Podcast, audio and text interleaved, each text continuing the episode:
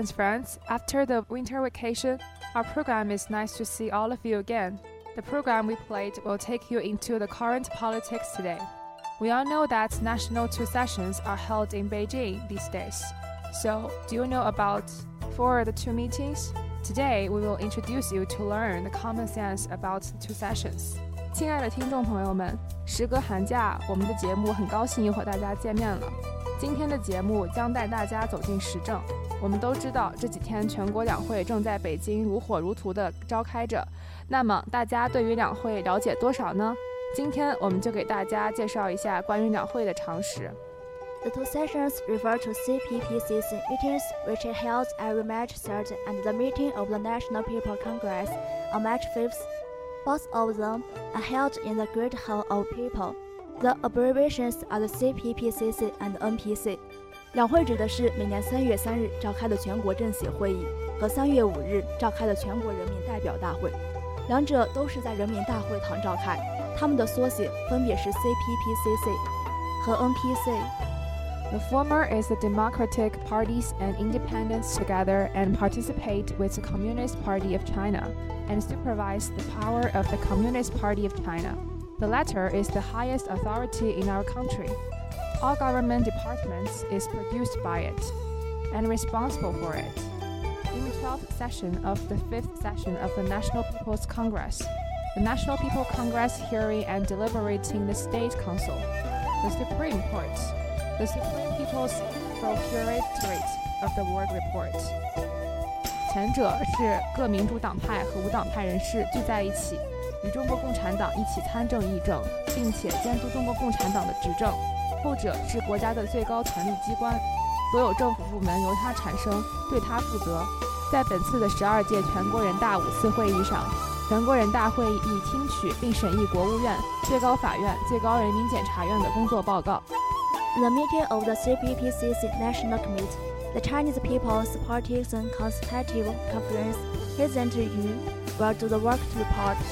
Chinese People's Political Consultative Conference Committee members will attend the opening ceremony of the National People's Congress. Listen to the government work report of the State Council Premier Li Keqiang and supervise the implementation.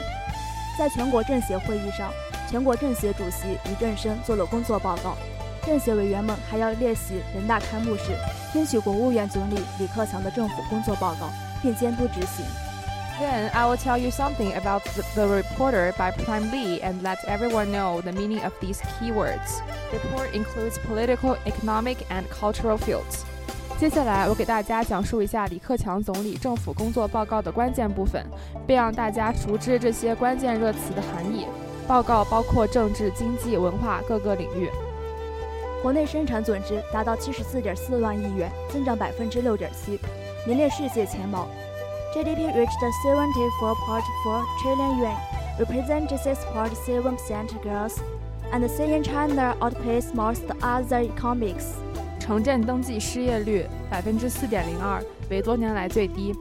The registered urban unemployment rate stood at 4.02% at year-end 2016, the lowest level in years. 降低企业税务五千七百多亿元，所有行业实现税务直线不增。 The tax burden of business for the year was slashed by over 570 billion yuan, and the tax burdens were reduced in every sector. 新设七个自贸试验区，another seven pilot zones were established. 七十四个重点城市细颗粒物年均浓度下降百分之九点一，we saw a nine point one percent drop in the annual average density of fine particulate matter in seventy four key cities. 今年发展的主要预期目标，the main goal of this year's development. 国内生产总值增长百分之六点五左右，在实际工作中争取更好结果。居民消费价格涨幅百分之三左右。GDP growth of around 6.5%, or higher if possible is practiced. CPI increase keep at around 3%. 城镇新增就业一千一百万人以上， 城镇登记失业率百分之四点五以内。Over 11 million new urban jobs and a registered urban unemployment rate within 4.5%. 进出口回稳向好，国际收支基本平衡。A steady rise in import and export volumes. and a basic balance in international payment. 居民收入和经济增长基本同步。Increases in personal income basically in step with economic growth. 单位国内生产总值能耗下降百分之三点四以上，主要污染物排放量继续下降。A reduction of at least 3.4% in annual consumption per unit of GDP and continued reductions in the release of major pollutant. 今年几项重点工作，several key works in this year. 去产能 cap over capacity，再减压钢铁产能五千万吨左右，退出煤炭产能一点五亿吨以上。This year, we will further reduce steel production capacity by around 50 million metric tons and shut down at least 150 million metric tons of coal production facilities. 去库存 cut excess urban real estate inventory. 目前三四线城市房地产库存仍然较多，要支持居民自住和进城人员购房要求。At present, there is still excess supply in the real estate markets of third and fourth tier cities. We will support both local and new residents in buying homes for personal use. 房价上涨压力大的城市要合理增加住宅用地。Cities that are under big pressure from rising housing prices need to increase as appropriate the supply of land for residential use. 降成本 cut cost 扩大小型企业享受减半征收所得税优惠范围，or small business with low profits will enjoy having corporate income tax。国企改革 reforms of SOES 基本完成公司制改革。This year, we will basically complete the introduction of corporate systems into SOES，深化混合所有制改革，在电力、石油、天然气、铁路、民航、电信、军工等领域迈出实质性步伐。 we will deepen reform to establish mixed ownership systems and make substantive progress in industries, including electric power, petroleum, natural gas, railways, civil aviation, telecommunications, and defense. 消费 consumption 促进电商、快递进社区、进农村。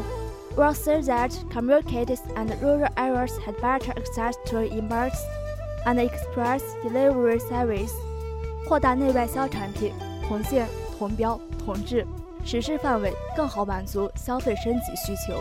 More products sold domestically should be produced on the same production lines. It is the same standards and be of the same quality as products for export in order to better satisfy that need of upgrading consumption. 投资 investment 完成铁路建设投资八千亿元。公路水运投资1.8万亿元。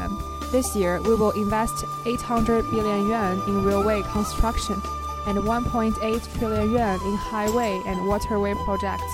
环保 environmental protection，今年二氧化硫、氮氧化合物排放量将分别下降百分之三，重点地区细颗粒物浓度明显下降。This year, we will see that sulfur dioxide and nitrogen oxide emissions are both cut by 3%, and that from particular matter tested in key areas for markedly. 医疗 healthcare 在全国推进医保信息联网，实现异地就医住院费用直接结算。We will accelerate the building of a nationwide information network for basic health insurance so that healthcare costs may can be settled directly where incurred. This program will be over here. Thanks to the actor Wang Jinqi, planners Song Weiqing. The audience who love listening to our program can download HFM search FM 376608 to listening. See you next time. 本期节目到这里就要结束了，我是播音员王静，我是播音员葛文玉，感谢编辑王静琪，策划孙伟清。